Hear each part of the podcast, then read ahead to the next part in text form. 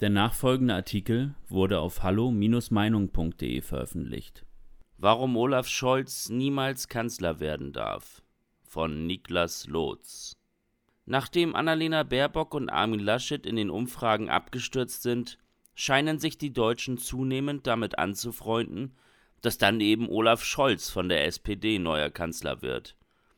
Er wird von seiner Partei als Saubermann präsentiert, der sich angeblich nie etwas zu Schulden kommen lassen und der praktisch ein wählbarer Kandidat für jedermann wäre. Doch schaut man näher hin, entpuppt sich das alles als ein gewaltiger Betrug. Der Weg von Olaf Scholz ist gepflastert mit Skandalen und Versagen. Nur, es spricht fast keiner darüber.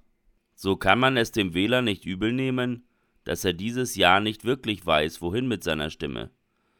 Der Durchschnittsbürger denkt nicht strategisch. Er befasst sich mit Politik nur nebenbei. Leider glaubt er auch größtenteils das, was er von den großen Medien vorgesetzt bekommt. Wenn also Olaf Scholz von der SPD in den Medien plötzlich als wählbarster Kandidat hingestellt wird, dann glauben das erst einmal sehr viele Menschen. Vor allem wollen die meisten Menschen jemanden wählen, der auch eine Chance hat, Kanzler zu werden. Wenn die Medien also nur drei Parteien in einem Triell als Anwärter aufs Kanzleramt darstellen, wird der Eindruck suggeriert, man müsse sich zwischen einem der drei Kandidaten entscheiden. Das ist aber nicht wirklich so. Dass dieses Jahr schon um die 20 Prozent der Wählerstimmen reichen könne, um stärkste Kraft zu werden, wird durch die Medien gerne unterschlagen. Ein Überraschungssieg einer Partei wie der AfD wäre im Falle einer neuen Flüchtlingswelle aus Afghanistan durchaus möglich. Aber der Wähler soll erst gar nicht auf solche Gedanken gebracht werden. Und daher glaubt der durchschnittliche TV-Zuschauer leider, dass er sich nur zwischen Baerbock, Laschet und Scholz entscheiden kann.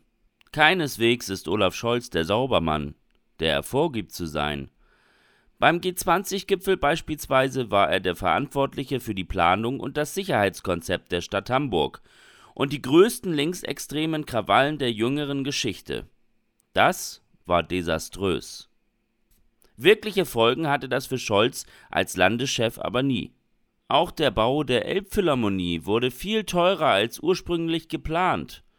Auch hier wies Scholz wiederholt jede Art der Schuld von sich. Sein Misserfolg bei Projekten und Planungen stand seiner Karriere aber nie im Weg. Cum-Ex, einer der größten Steuerskandale der Bundesrepublik Deutschland, ist vermutlich das größte Desaster in der Vita von Scholz. Eine Millionen Steuerhinterziehung will niemand unterstützt haben. Dabei legen mehrere Indizien nahe, dass die Hamburger Regierung mehr wusste als bisher zugegeben. Unfassbar. Olaf Scholz hat sich nachweislich mit einem Vertreter der betroffenen Warburg Bank getroffen. Er beruft sich aber bei der öffentlichen Anhörung zu dem Fall auf Erinnerungslücken. Dieser Mann will also wirklich behaupten, er wisse schlicht und ergreifend nicht mehr, was er in einem Gespräch gehört und gesagt habe? Glaubwürdig geht anders. Man muss aber gar nicht so sehr in der Vergangenheit wühlen, um Olaf Scholz kritisch zu sehen. Als Finanzminister behauptet er auch heute noch, nichts von den Machenschaften bei Wirecard gewusst zu haben. Das wohlgemerkt, obwohl die zuständige Finanzaufsicht seiner Behörde unterstellt ist. Man fragt sich also schon, wofür wird Olaf Scholz eigentlich bezahlt, wenn er angeblich nie von irgendetwas weiß? Dass dieses angebliche Nichtwissen des studierten Rechtsanwalts Scholz aus juristischen Gründen günstig ist, um nie für eventuelle eigene Verfehlungen haften zu müssen, sei natürlich zur Einordnung des Ganzen noch angemerkt.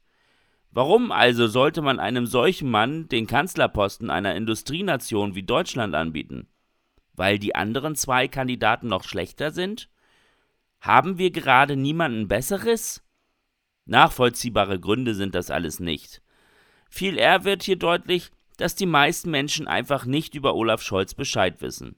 Seine aktuellen Pläne für Deutschland sind massive Steuererhöhungen. Für ein rot-rot-grünes Bündnis zeigt er sich offen. Im Endeffekt bedeutet das eine Beteiligung der Linkspartei an der Bundesregierung. Was daran bürgerlich oder moderat sein soll, darf auch hinterfragt werden. Scholz ist kein Mann der Mitte und charakterlich ist er nicht geeignet, ein Land anzuführen. Jeder Bürger sollte unbedingt zur Wahl gehen und keinen dieser drei Kandidaten wählen, sondern eine andere Partei. Einerseits würde das die Machtoptionen dieser drei Kandidaten Baerbock, Laschet, Scholz schwächen. Andererseits würde so öffentlich dargestellt werden, dass das Volk mit den angebotenen Kandidaten nicht zufrieden ist. Vielleicht würde das eine andere Partei zum Überraschungssieg führen. Vielleicht gäbe es dann schon schnell Neuwahlen mit neuen Kandidaten.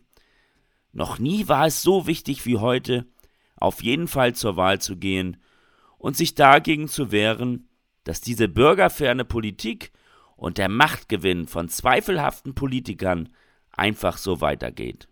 Weitere Beiträge finden Sie auf hallo-meinung.de. Wir freuen uns auf Ihren Besuch.